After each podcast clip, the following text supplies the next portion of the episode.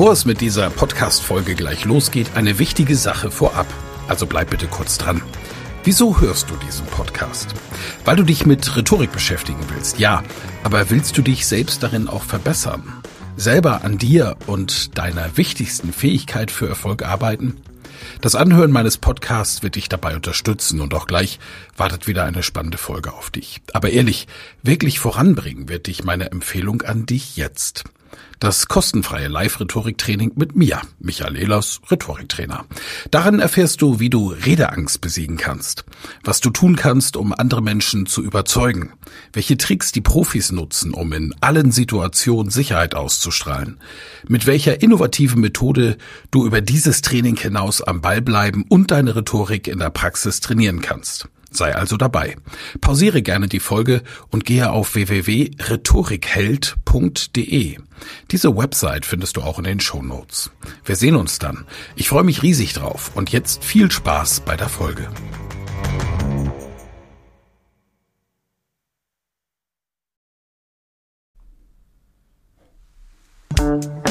Elas Rhetorik Podcast. Wer etwas zu sagen hat, sollte reden können. Ihr Rhetorik-Podcast für Management, Kommunikation und Strategie.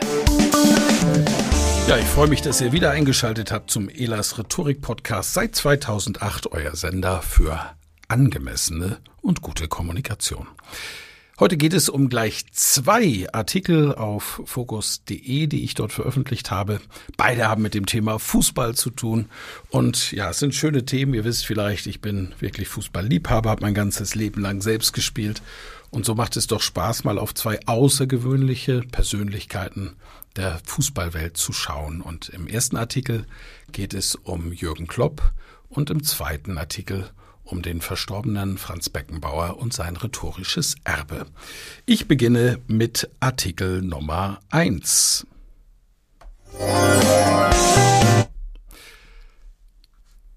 So macht man Schluss. Ein kleines Türchen hält sich Klopp aber offen. Jürgen Klopp beendet seine Zeit beim FC Liverpool. Was viele Fans hart trifft, ist in Timing und Begründung perfekt was die Trainerlegende besser macht als viele andere vor ihm.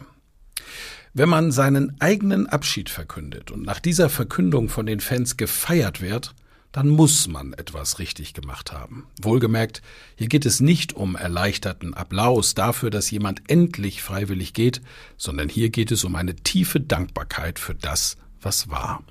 Nach acht Jahren zieht Jürgen Klopp trotz eines bis 2026 laufenden Vertrags einen vorzeitigen Schlussstrich. In dieser Zeit hat Klopp Liverpool zum Gewinn der Champions League und zum ersten nationalen Titel seit 1990 geführt. Ein Kunststück, das ihm in dieser Saison, Saison sogar noch einmal gelingen könnte. Sein vor wenigen Tagen angekündigter und dann auch offiziell bestätigter Abschied passt so gut zu ihm, dass er ein echter Klopp ist. Noch einmal kumuliert er seine Stärken, offene und authentische Kommunikation. Ein Gespür für das richtige Timing, denn der Moment ist einfach klug gewählt. Gewählt deshalb, weil ein Mann wie er, den auch eine große Loyalität zum Club und zu den Fans und Verbundenheit mit seinen Spielern auszeichnet, sich so eine Entscheidung sicher nicht leicht gemacht hat. Es war definitiv kein spontaner Akt oder eine Art vorschnelle Reaktion. Aktuell ist Liverpool Tabellenführer und er geht, wenn es am schönsten ist. Es ist das Timing, das aus einer guten Story eine großartige macht. Und gutes Timing bedeutet nicht nur zu wissen, wann man anfangen muss, sondern vor allem auch, wann man aufhören sollte. Klopp begründet gut. Es ist so, dass mir, wie soll ich sagen, die Energie ausgeht. Und dieses Aufhören begründet er gut. Klopp der sich bei seiner Verpflichtung als The Normal One vorstellte, liefert nun auch eine Erklärung für seinen Abschied, die jeder Normal One versteht. Nichts Abgehobenes, kein übertriebenes, dafür angemessenes Pathos und dieses Gespür, dass es irgendwie noch mehr geben muss. Und wer von uns kennt dieses Gefühl nicht, der tagtäglich sein Bestes gibt? Und das ist eben die Wahrheit, die er den Fans schuldet. Nicht mehr und nicht weniger. Trotzdem hat der gebürtige Schwabe natürlich seinen Job gemacht. Ihm war wichtig, sagte er in seiner Begründung, zu helfen, dieses Team wieder auf die Beine zu bringen, also die Weichen zu stellen für weitere Erfolge, auch ohne ihn. Das Gefühl, dass ihm dies gelungen sei, hat es ermöglicht, den Gedanken an Abschied zu wagen. Er hat sein Feld bestellt und das Haus in Ordnung gebracht. Die Fans tragen ihn sowieso im Herzen, haben ihm eine Hymne gewidmet. Mit seiner Entscheidung hat er sich endgültig ein Denkmal gesetzt. Timing und stimmige Begründung unterscheiden ihn dabei von vielen, die sich zu lange an Ruhm, Rampenlicht oder auch politischer Macht festgeklammert haben, über die man am Ende sagt, gut, dass sie weg sind, wurde ja auch langsam Zeit. Klopp kommuniziert seine Entscheidungen auf vereinseigenen Kanälen perfekt. Es unterscheidet ihn auch von denen, die den Zeitpunkt ihres Abschieds so lange hinausgezögert haben, bis andere die Entscheidung für sie getroffen haben. Klopp hat eine gute Entscheidung getroffen. Dass er sie auch auf den vereinseigenen Kanälen perfekt kommuniziert hat und hier wieder absolut authentisch und rhetorisch mit großem Geschick, versteht sich von selbst. Und er hat sie selbstbestimmt getroffen. Ist sie endgültig? In England wird er keinen Job mehr übernehmen. Dorthin kann er nicht mehr zurückgehen. Aber da ist doch noch die Euro 2024 in Deutschland. Und wie glauben Sie, dass sich diese EM für die deutschen Fußballfans und für den deutschen Fußball entwickeln wird? Viele Fans gehen davon aus, dass die sportliche Entwicklung der politischen Entwicklung folgen wird. Dann könnte diese EM extrem unbefriedigend werden. Jedoch ist nach der EM der beliebte und erfolgreiche Trainer Jürgen Klopp frei. Sicherlich würde man es ihm auch in Liverpool verzeihen, wenn er in diesem Fall das sicher weit weniger anstrengende und dennoch enorm anspruchsvolle Amt des Nationaltrainers in Deutschland übernehmen würde. Die Frage ist, ob er sich dieser Verantwortung entziehen könnte. Wenn man mich fragt, ob ich jemals wieder als Trainer arbeiten werde, dann würde ich jetzt Nein sagen. Aber ich weiß natürlich nicht, wie sich das anfühlen wird, weil ich diese Situation noch nie hatte wird der Architekt des Liverpooler Erfolgs zum Abschied im Kicker zitiert. Ein kleines Türchen hat er sich vielleicht für uns offen gehalten. Was auf jeden Fall klar wird, wenn man diese Geschichte verfolgt, ist aber auch, nicht nur sportlich kann Klopp so manchen als Vorbild dienen.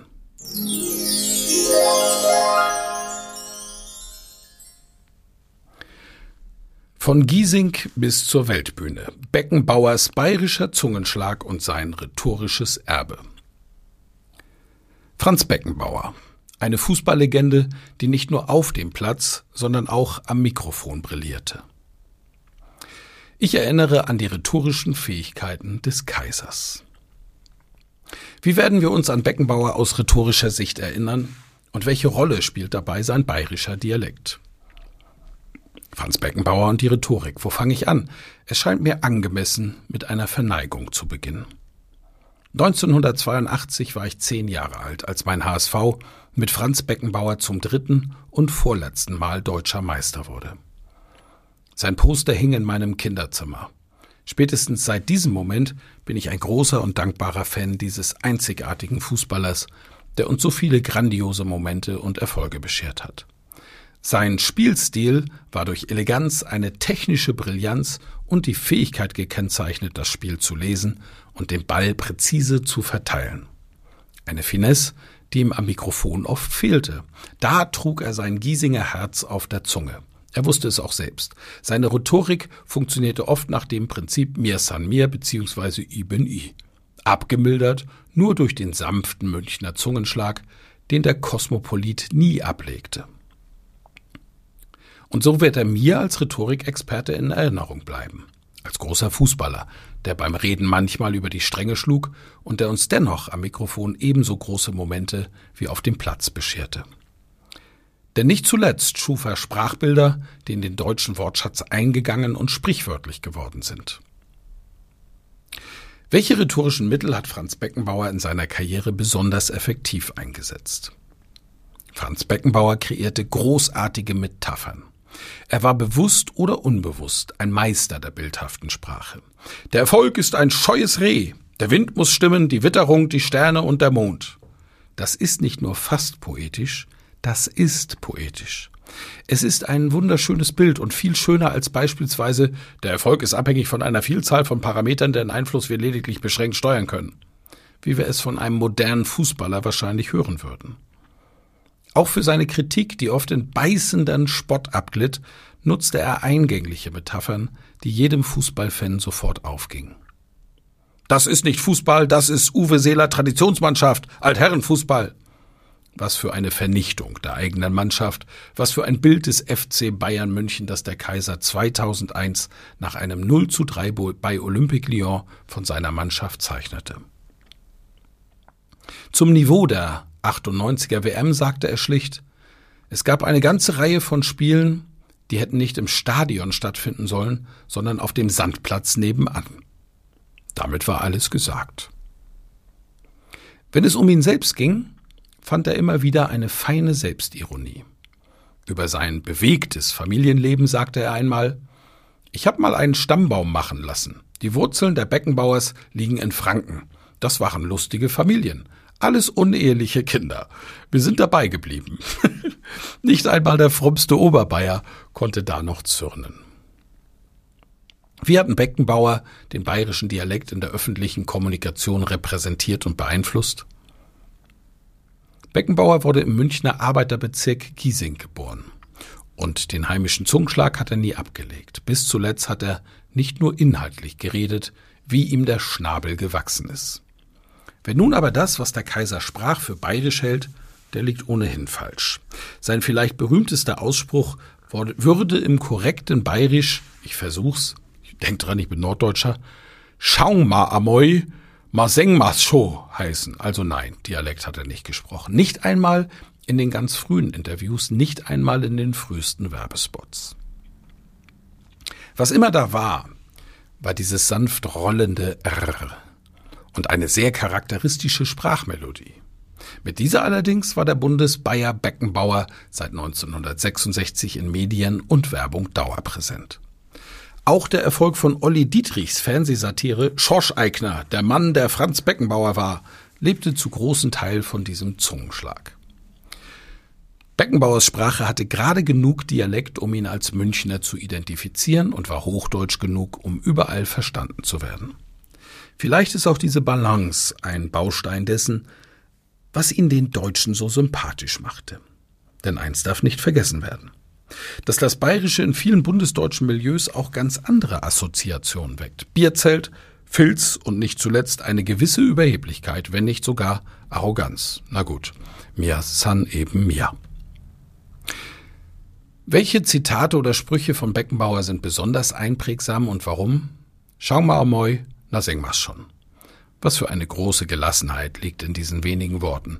Der Satz bedeutet etwa, lassen wir uns überraschen oder wir werden sehen, wie es läuft.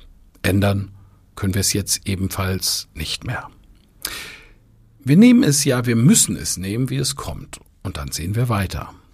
Ein Satz, den wir uns alle öfter ins Gedächtnis rufen sollten. Geht's raus und spielt's Fußball. Kompliziert ist ganz einfach auf den Punkt gebracht. Geht raus und spielt Fußball. Mehr ist es nicht. Und doch so viel. Ja, ist denn heute schon Weihnachten? Mit diesem ihm von einem unbekannten Werbetexter auf den Leib geschriebenen Satz schaffte Beckenbauer, was nur wenige schaffen. Einen sprichwörtlichen Ausdruck zu etablieren, der unabhängig von seinem Sprecher Eingang in den allgemeinen Sprachgebrauch gefunden hat.